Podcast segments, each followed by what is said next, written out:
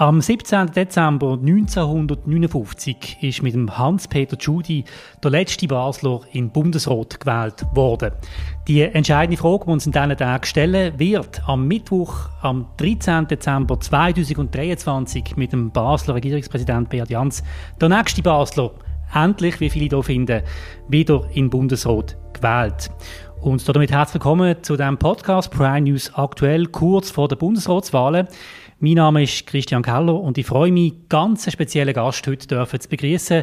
Es ist der Altregierungsrat, der Hans-Martin Tschudi, der Neffe von dem Bundesrat, wo ich jetzt vorher darüber geredet habe. Ganz herzlich willkommen. Danke. Wir kennen uns schon länger, du bist mit meinem Vater in der Schule, darum wäre es jetzt komisch, wenn wir uns sitzen. Ähm, ihr wisst ja, wir sind kritisch mit Politikern, auch mit altverdienten Politikern, aber trotzdem hier jetzt per Du. Hans-Martin, meine erste Frage an dich. Wird der Beat Jans gewählt am Mittwoch? Es ist ja äußerst schwierig, in diesem äh, Berner Gewirr herauszufinden, was wirklich am Mittwoch passieren wird. Da wird ja zusammengelogen und fantasievolle Geschichten erzählt und es gibt jeden Tag neue Narrative. Also mit anderen Worten, man weiß es nicht. Aus der Sicht von Basel natürlich war es durchaus angebracht und auch wünschenswert, wenn jetzt nach 50 Jahren nach der Wahl von meinem Onkel Hans-Peter Tschudi der Beat Jans das Rennen machen. Ich denke, unser Kanton hat es mehr als verdient und auch die ganze Region hat es mehr als verdient. Von dort her, Christian, sind wir beide ja nicht äh, dem Orakel verpflichtet, wenn wir es auch gar nicht wissen. Aber die Hoffnung besteht und ich glaube, wenn man jetzt einfach die Beurteilung auch hat, aufgrund von der von den Medien, die die machen, dann bestehen berechtigte Hoffnungen. Ich habe ja vor einer Woche geschrieben, warum der, warum äh, der Beat Jans nicht gewählt wird. Wenn ich heute noch gefragt werde, würde ich das Gegenteil sagen. Das bringt schon vieles von dem, was du gesagt hast, zum Ausdruck. Es ist wirklich wahnsinnig schwer zum Lesen. Ich würde behaupten, Stand jetzt kann man eigentlich davon ausgehen, dass er gewählt wird, so wie es in den Medien läuft, so wie grundsätzlich das Feedback ist und Hearings gelaufen sind. Eben, also wie gesagt, ich tue ja nur beobachten, wie du aus der Ferne. Ich habe hier und dort mal ein Gespräch, ich höre verschiedene Meinungen. Ich bin am Mittwoch am Präsidentenfest auf dem Meerplatz und habe hier können ein paar Meinungen reinholen und die sind ja ganz unterschiedlich, das muss man klar sehen. Die einen, die sagen, man tut das wirklich schon definitiv organisieren, das Fest. Und die anderen, die sind ein bisschen geprägt vom äh, Wahlgang oder Nicht-Wahlgang von der Eva Herzog. Und von dort her meinte ich, wir müssen jetzt einfach abwarten, nüchtern, wie es für Basel eigentlich gehört. Gut, jetzt gehen wir mal zurück in die Geschichte, wo ein Basler den Einzug geschafft hat im Bundesrat. Was man wirklich muss wissen, das ist ja nicht geplant sondern das ist ja so gelaufen, dass der damals eigentlich gesetzte Spitzenkandidat von der SP, der Walter Bringolf, eine riesige Berühmtheit, das ist der Präsident von der SP, wo auch viele Verdienste hat, das darf man glaube sagen, für das Land, vor allem auch im Zweiten Weltkrieg, nicht gewählt worden ist, weil die Bürgerlichen gefunden haben, sie haben lieber die Basler Vertretung mit dem Hans-Peter Tschudi. Mit anderen Worten auf heute übertragen. Heute wäre der Hans-Peter Tschudi, der Daniel Josic aus Zürich. Völlig okay. Ich habe ja als ehemaliger DSP-Regierungsrat habe ich ja viel mit dem Hans-Peter, mit meinem Onkel auch können diskutieren über Politik. Und er ist ein klassischer Sozialliberaler gewesen, gemäßigter, nie ein Ideolog, in keiner Art und Weise. Er ist sehr gewerkschaftlich orientiert aufgrund der Geschichte der Familie, weil er die Sachen erlebt hat als Gewerbeinspektor in Basel. Auch die, die grossen Probleme in diesen Basler Familien. Also, ist genau so. Er war Aussenseiter er war politisch gut vorbereitet gewesen. Er war in Basel Grossrat gewesen, sechs Jahre Regierungsrat, drei Jahre Ständerat und hat seinen Job ganz offensichtlich gut gemacht gehabt. Und von dort her ist er auf seinem Stuhl gesessen, nicht wahr? Auf seinem Ständeratssitz hinten an der Wand im Nationalratssaal und hat dort gewartet und hat gewartet und gewartet und im dritten Wahlgang ist dann passiert. Und lustig ist schon, wie es nicht immer gleich weitergegangen ist. Auch sein Nachfolger, Billy Richard, ist genau gleich gewählt worden und der Otti Stich aus dem Solidonischen von da nach nochmal genau gleich. Also drei Aussenseiter sind gewählt worden. Von dort her könnte man ja sagen, vielleicht ist das ein Oben für einen Mittwoch, was ich aber nicht glaube. Würdest du so eine Wahl annehmen, die gegen den Willen von deiner Partei erfolgt? Da muss man klar sehen, da hat sich unsere Gesellschaft und auch unsere, unser Parteiverständnis völlig geändert. Also 1959 ist das völlig klar gewesen. Also wenn die oberste Behörde, Wahlbehörde von der Schweiz einem so Vertrauen schenkt, dann muss man das machen, das ist gar keine Diskussion, dann geht man führen und nimmt man mit großer Freude, mit großer Demut an. Aber das ist Verrat an der eigenen Partei. Ja, natürlich, aber ich glaube, man hätte dort mal noch anders gedacht. Es war eine andere Einstellung gewesen. Und der Hans-Peter Tschudi hat ja gar nicht Verrot müssen machen, weil er ist ja gar nicht nominiert gewesen. Er hat keine Minute Wahlkampf müssen machen. Er ist einfach da gesessen und nachher ist dann passiert im dritten Wahlgang. Ich habe über die Wahl früher mit dem Helmut Hubacher geredet, der ist leider gestorben. Das ist auch der SP-Präsident gesehen, berühmte ja. auch Persönlichkeit aus der Politik. Und er hat mir aber mehrfach erzählt, wie der Walter Bringolf das nie, nie, nie verkraftet hat, dass ihm der Hans-Peter Tschudi äh, worden ist. Also das zeigt ja doch schon, das hat ja schon gewaltig dann gekostet. Selbstverständlich, also das ist sicher so. Ich habe das nicht erlebt, ich bin noch gleich gewesen. Ich bin ja dort acht Jahre alt gewesen, wo der Hans-Peter äh, der Steineberg runtergelaufen ist und wir gewunken haben. Also ich habe da ganz andere Erinnerungen, wenn ich das schnell darf sagen. Ich hatte dort vor allem Freude gehabt am, äh, am, äh, an, an den schönen Auto und, und Staatskarossen und an den Elefanten wo der Professor Lang aus dem Zolli geführt hat. Er ist ja bekannterweise empfangen worden mit dem Elefant auf dem Zolli. Man sich das vorstellt, das ist auch heute auch nicht mehr denkbar. Da hat sich unsere Gesellschaft völlig weiterentwickelt. Und jetzt nochmal zum äh, Bringolf, das ist sicher so.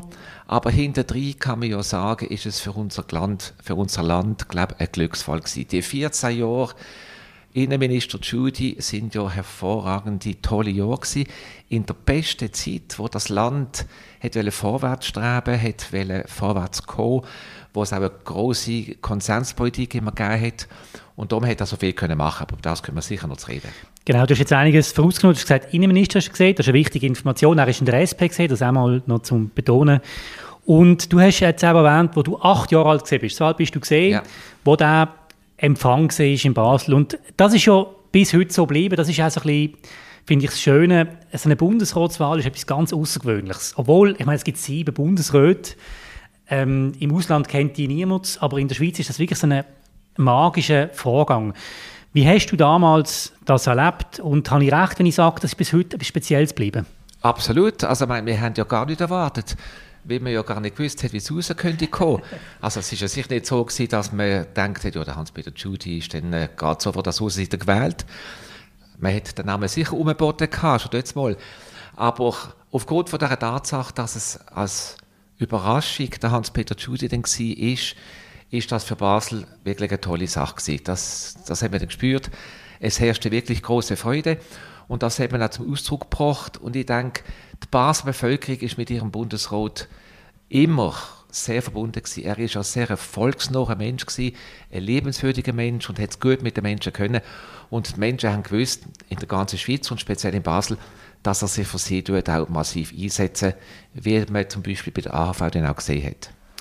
In die Rede, die Hans-Peter Tschudi damals gehalten hat, da gibt es Aufzeichnungen, hören wir ganz kurz rein. Ich möchte Ihnen meinen allerherzlichsten Dank aussprechen für Ihre freundlichen Begrüßungsworte. Der Empfang hier rührt mich und beeindruckt mich außerordentlich und ich möchte Ihnen allen meinen tief empfundenen Dank aussprechen.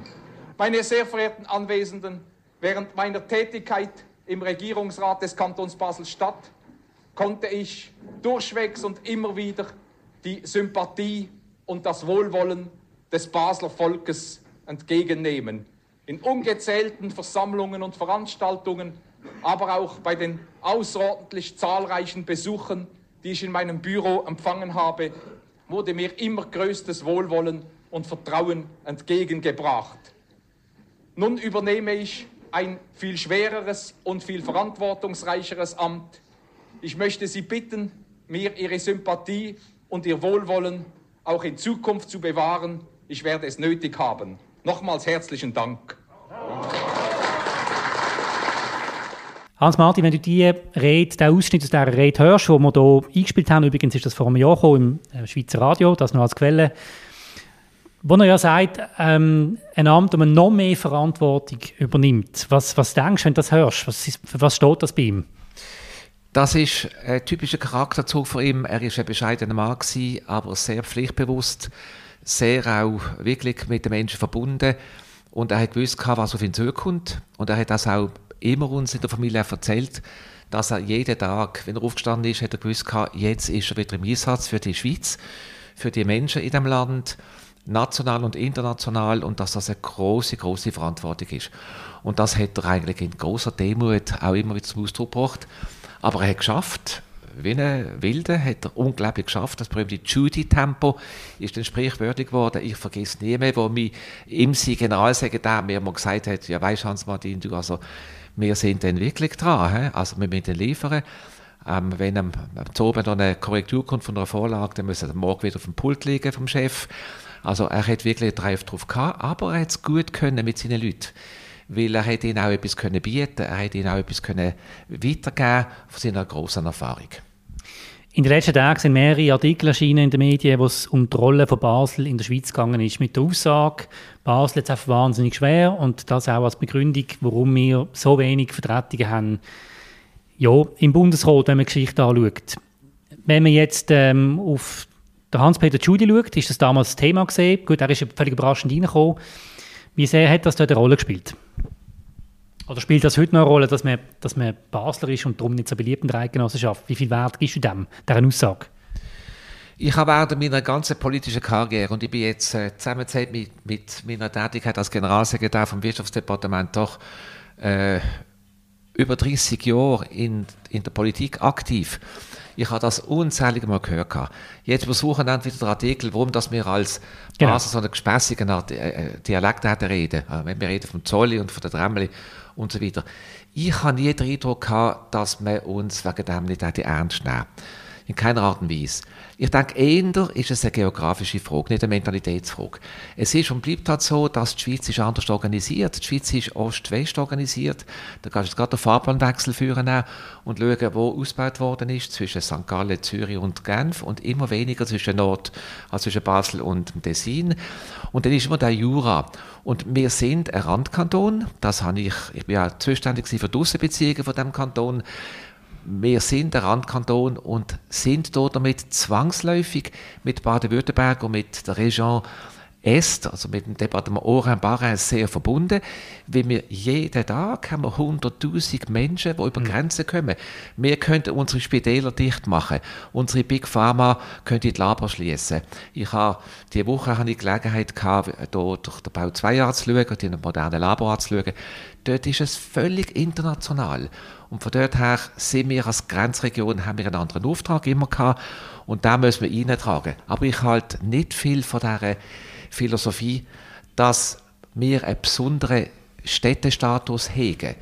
Ich will einfach sagen, es gibt St. Gallen mit der äh, Frau Bundesrätin äh, Karin Keller-Sutter. Karin Keller-Sutter. Es gibt Bern mit dem äh, zuständigen Energieminister wo im Amt ist und dort aufgewachsen ist. Und es gibt Herr Barmele von Freiburg oder vom Wattland. Mhm. Also die Städte sind in diesem Bundesrat schon immer sehr gut vertreten gewesen. Was mich auch sehr interessieren würde, ist, als er Bundesrat war in dieser Zeit, hat man da den Eindruck gehabt, dass die Anliegen der Region Basel mehr in der Landesregierung stattfinden, weil das ist auch etwas, was jetzt diskutiert wird. Wird der Beat Jans, wenn er gewählt werden dafür sorgen, dass jetzt gerade so Anliegen, ähm, wo wir da haben, Infrastruktur ausbaut oder was auch immer, mehr Gehör finden? Oder wird das auch völlig überschätzt? Ich bin überzeugt, dass das überschätzt wird. Ab Zeitpunkt von der BAD Jans, wo die Bundesrat sie ist einfach das ganze Land verantwortlich. Und dann kann er selbstverständlich kann er ab und zu mal eine personelle Entscheidung zugunsten von Basel vielleicht fällen. Oder er kann Sympathie eintragen für, ein, für ein Verkehrsobjekt und so weiter. Das kann er durchaus. Aber letztlich ist er im ganzen Land verpflichtet und nicht seinem Herkunftskanton. Natürlich hat er Sympathie für die Ali, kennt sie sehr gut und kann die Sache in einer Diskussion kann er eintragen. Also Bert Jans wird als jetziger Außenminister die Thematik eintragen, von der Grenzgänger-Thematik vom Arbeitskräftemangel von Big Pharma, von unserer speziellen Struktur hier. Das, glaube ich, kann er machen, aber ich wollte es nicht überbewerten. Okay, dann würde ich gerne ein paar Punkte ansprechen, die spannend sind im Vergleich. Wenn du heute Bundesrat wirst, bist du eine absolut öffentliche Person. Du hast sicher mehr Privatsphäre noch, als wenn du irgendwie in einem anderen Land so ein Amt übernimmst, aber du bist eigentlich ständig in den Medien und hast wenig Argumente, warum das jetzt nicht stattfinden Wie ist das gesehen? Wie hast du das erlebt beim Hans-Peter Judy? Das hat sich sicher in den letzten Jahren auch aufgrund von der Entwicklung der Medien, gerade von den sozialen Medien, sicher nochmal verstärkt. Ähm, die Situation, denke ich, in den 14 Jahren, wo er von 59 oder 60 bis 73 im Bundesrat war, ist noch ein bisschen strukturierter gewesen. Kritik hat es immer gegeben, die Medien haben immer ihre Rolle als intermediäre vierte Gewalt müssen wahrnehmen. Das ist gar kein Thema gewesen. Aber ich glaube, es ist noch ein bisschen zurückhaltender gewesen, als man heute das die äh, beobachten. Und von dort her ist es auch ein bisschen angenehmer gewesen und ein bisschen ruhiger gewesen. Und dann, glaube ich, ist sehr viel davon abgehangen, wie erfolgreich das man war. Und wenn ich einfach die Bilanz anschaue, vom Hans-Peter Tschudi, dann nachher ist ja phänomenal. In guten Jahren, in guten ökonomischen Jahren hat er ja sein Haushalt in seinem eigenen Departement können, glaube verzehnfachen. Er hat vier AHV-Revisionen durchgebracht. Er hat über 160 Vorlagen durch den Bundesrat gebracht. Er hat äh, die ETH Lausanne gegründet, er hat die Hochschulpolitik weiterentwickelt. Er ist ein moderner, heute muss man sagen, ökologischer äh, Bundesrat gewesen. Er hat ein modernes Forschungsgesetz gemacht und er hat ganz auf die Autobahnen gesetzt. Also die moderne Mobilität hat er erkannt, nicht nur Ausbau der SBB, das ist nicht sein Departement gewesen, aber als Innenminister hätte er die Autobahnen ausbauen. Und das ist phänomenal, was er in 14 Jahren können machen in guter Zeit. Er hat mir oft gesagt, weißt, ich habe das Glück gehabt, die 14 Jahre sind politisch gesehen gute Jahre mhm. gewesen. Ich habe eine gute Umgebung gehabt. Ich habe Politiker gehabt, die mit mir vorwärts äh, marschieren und das Land vorwärts bringen. Er ist ja zweimal Bundespräsident gesehen und ich kann das eben ansprechen. Man hat schon das Gefühl, er hat schon auch vieles können verändern. Ja. Ich zweifle, ob heute der Bundesrat das allein so überhaupt noch schafft. Ich, ich weiß nicht, äh, vielleicht eine negative Sichtweise, aber haben wir heute nicht viel mehr eine Blockbildung, wo du es gar nicht groß schaffst, weil es der, der andere eh nicht gönnt, dass du etwas anderes bekommst. Ich denke, das ist heute das Problem Nummer eins, von wir alle wo die Politik beobachtet, feststellen, die Polarisierung der Kräfte äh, auf Kantonsebene und auf Bundesebene und dass durch, durch äh, gemeinsame Nenner fast nicht mehr gefunden werden und darum ist es auf allen grossen Dossiers so schwierig. Also wenn ich einfach die Bilanz anschaue von Herrn Berse, ist er sicher nicht allein verantwortlich für das äh, Tatsache, dass äh, vom Gebiet von der Sozialversicherung, von der, von der, äh, vom Gesundheitswesen die grossen Schritte nicht haben können gemacht werden. Mhm. Er wird immer blockiert und darum braucht es eigentlich starke Kräfte, starke Bundesräte, die eben können wirklich überzeugend auftreten Reden wir ein bisschen über die Privatperson Hans-Peter Tschudi, die du erlebt hast. Es gibt eine wunderbare Anekdote, die ich gelesen habe von dir. Du bist, wenn er auf Besuch kam, äh, interessiert gesehen am Bundesratsauto, am Cadillac und tatsächlich haben die dürfen mit dem Chauffeur eine Runde drehen. Das ist so. Ich meine, die beiden Brüder haben ja einen guten Kontakt gehabt. Der eine, wie gesagt, ist Politiker geworden und mein Vater ist Pfarrer gewesen. Felix Studi, oder? Ja. Genau, Felix Studi, Pfarrer im St. Johann in Basel-West. Und für uns hat man 1959, im gleichen Land, äh, Jahr sind wir zurückgekommen. Also der Vater von Rorschach aus der Ostschweiz in St. Johann, wo ja die beiden Buben aufgewachsen sind.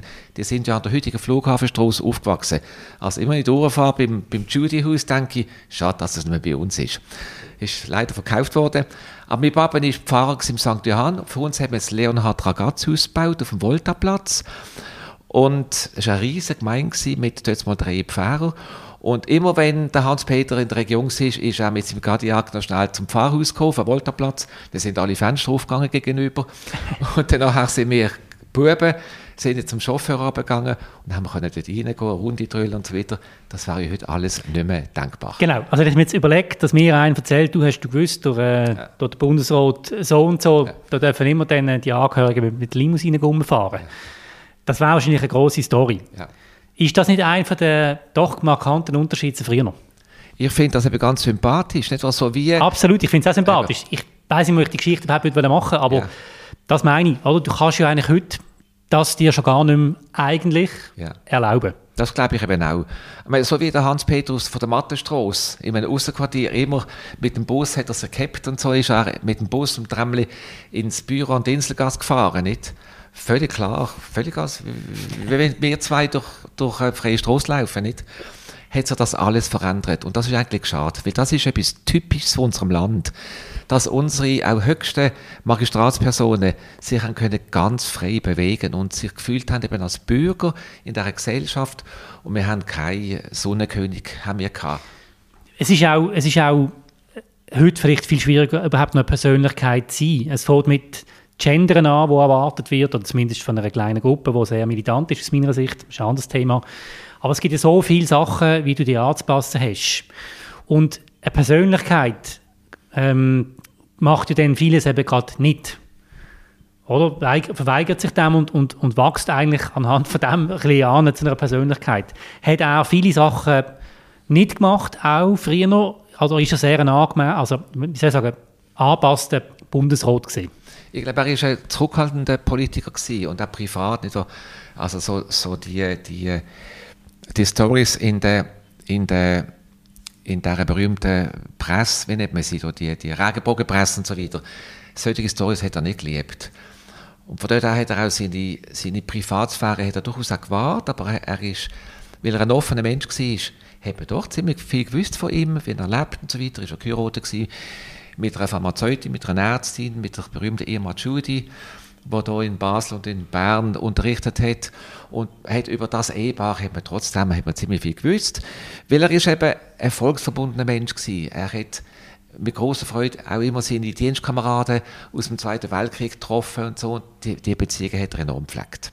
Er ist auch mit dem Bus gearbeitet? Ja, absolut, ja. Hat es keine Entwicklung gegeben, wo man das Gefühl hat, jetzt hebt er ab, weil wenn du in so ein Amt kommst, der Chauffeur wird normal, alles wird für dich gemacht, du bist immer im Mittelpunkt, ja. die Gefahr besteht ja im Amt. Ich glaube, er ist so beschäftigt gewesen, oder er hat sich so beschäftigt und er hat so sein Departement und Bundesrat beschäftigt und das Parlament mit seinen Vorlagen. Immer ist immer um die gute Politik für die Menschen in dem Land gegangen. Darum hat er den sozialen Rechtsstaat ausbauen, die Sozialpolitik ausbauen. Er ist überzeugt dass man den Menschen noch muss eine, ein besseres Dasein geben.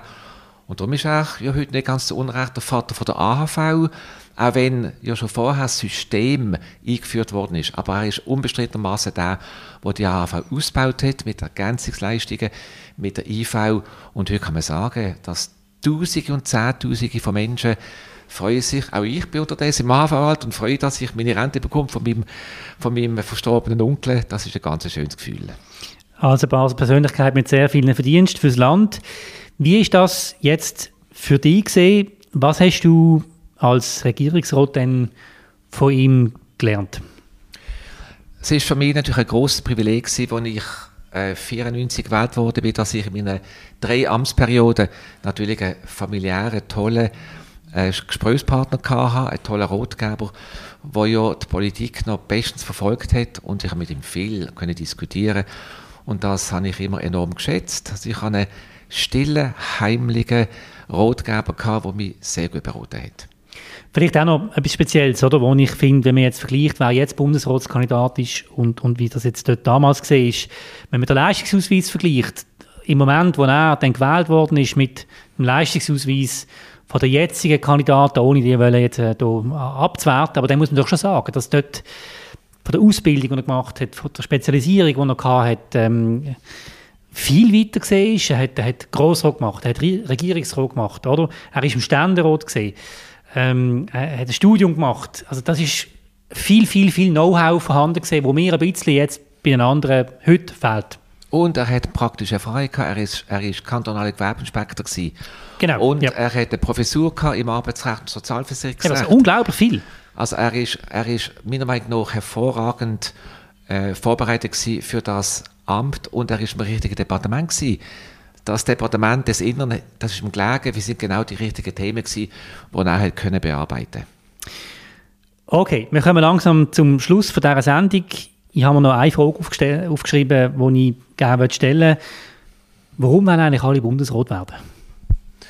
Wahrscheinlich liegt das ein bisschen in der DNA von einem Politiker. Wenn man mal die Laufbahn dort einschlägt, dann denke ich, wie man ja vorwärts kommen. Und äh, auf einem politischen Stuhl sitzen, ist ja auch, man hat eine gewisse Befugnis, gewisse Macht. man kann etwas, etwas gestalten, man kann etwas steuern. Und ich denke, wenn man das im guten Sinn macht, eben für eine kantonale Bevölkerung oder für eine nationale Bevölkerung, dann macht man einen guten Job. Aber ähm, das Amt wird ja auch völlig überschätzt. Also du hast ja gar nicht Du hast ja gar nicht so viel zu sagen. Ich würde sogar behaupten, einzelne Chefbeamte in deinem Departement, die riesige Abteilungen führen, haben vielleicht sogar mehr zu sagen als du. Das ist das, was man immer gehört. Es kommt darauf an, wie man drauf ist, ob man wirklich flüssig ist und auch Dossier dort verfolgen von seinen Abteilungen und, und Direktoren und damit Einfluss nehmen. Und ich denke, der Hans-Peter Judy hat das sicher natürlich im hohem Maß gemacht, wie mir immer wieder erzählt worden ist.